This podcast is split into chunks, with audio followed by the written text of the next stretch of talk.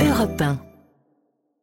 Et alors, je sais que vous êtes un grand lecteur MC Solar, notamment euh, de BD. Et il y a une bande dessinée qui vous a beaucoup plu, euh, Sébastien Mm. Bordenave, un peu comme à chaque fois d'ailleurs, mais là tout particulièrement. Il s'agit du tout nouveau Torgal. Alors je crois que c'est la première fois que je regrette qu'on soit à la radio parce que la couverture de cette BD qui Ah, s'appelle Vendigo est démente. On voit un Torgal en gros plan avec des peintures qui foutent les chocottes un peu à la Braveheart, Ouais. avec du blanc, du bleu, un peu de sang aussi. Un peu supporter de l'OM. Un peu supporter de l'OM, oui, exactement. Europe1.fr, ouais, pour voir là. Alors Torgal n'a jamais été aussi impressionnant. Mais au fait, pardon, mais c'est qui Torgal? Pourquoi ce héros de BD est important? Eh ben, j'ai posé la question à Corentin Rouge, celui qui a dessiné euh, la couverture et tout l'album d'ailleurs. Bah, Torgal, c'est une série qui a maintenant près de 45 ans, donc elle a bercé euh, deux, trois générations. C'est une série qui euh, a pour la première fois mis au premier plan une famille, c'est-à-dire que c'était le héros et sa femme, et ils essayaient de trouver la paix pour vivre leur amour. Ça a touché un public féminin extrêmement large à une époque où la BD était vraiment plus euh, exclusive, aventure euh, homme-garçon. Il y a beaucoup de femmes qui ont lu cette série et qui ont prénommé leur enfant Torgal, Aricia ou Jolan. Donc c'est une série qui a vraiment euh, marqué la BD pour ça. C'est la classe de s'appeler Torgal. Ah la classe, c'est chic, ouais. c'est la classe, le petit sample aussi derrière. Là. Oui, un artiste que j'ai trouvé comme ça. Euh, Torgal est belge, euh, on dirait pas comme ça. Il est né dans le numéro 11 du journal de, du journal de Tintin en Belgique euh, en mars 77.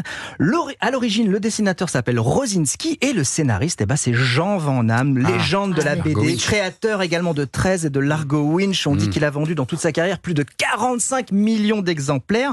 Si vous voulez entendre Jean Van Damme, europe1.fr dans la voix et livre de l'excellent Nicolas Caro. Vous avez un grand entretien qui date de 15 jours. J'aimerais vous dire que je dis pas ça parce qu'il est là, mais si je dis ça parce qu'il est là. C'est vrai, il est excellent. Ouais, il Vous est excellent. confirmez, Ouais, ouais, Nicolas Il Caro, raconte il est plein de trucs, Jean Van Damme. Il se livre beaucoup. Bon, et alors ce nouveau Torgal, euh, j'imagine qu'il est digne de la légende, de la série. Et plus que ça, d'ab- d'abord l'album, il, il est en grand format, on en prend plein les yeux. L'histoire de Fred Duval, mix émotion, combat de sauvageons, science-fiction, quête mystique et suspense, c'est du caviar. Alors ce qu'il faut savoir avec Torgal, c'est qu'en fait, il existe en tout 70 albums, mais en fait, il y a plusieurs cycles. C'est-à-dire qu'il y a des séries parallèles. Des fois, on Mm. prend un personnage et hop, on refait un cycle. Et l'année dernière, l'éditeur Le Lombard a inventé Torgal Saga. Le principe est génial. On demande à un scénariste et un dessinateur un one-shot. Alors ils font un album, une histoire et c'est tout. Après, basta. C'est donc des passionnés qui vont faire ça. Ils le font super bien. Et du coup, bah, ça ouvre Torgal à un nouveau public, comme me l'a confié le dessinateur. Oui, tous les jeunes vont découvrir Torgal euh, avec ce- cet album, c'est sûr.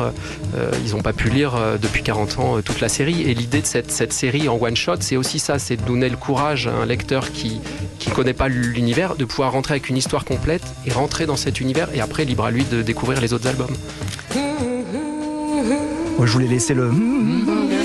Torgal euh, Vendigo, publié chez Le Lombard de Corentin Rouge au dessin et Fred Duval à l'histoire. Pour la première fois, Torgal le Viking débarque en Amérique du Nord, un album grand spectacle bah, que je vous offre, monsieur Solar, si ça vous dit. Je sais que vous n'avez pas Oh. beaucoup de temps pour lire des Torgal, mais bon, Merci. je vous en prie. C'est un beau cadeau. Non, il est magnifique cet album. Merci beaucoup, Sébastien.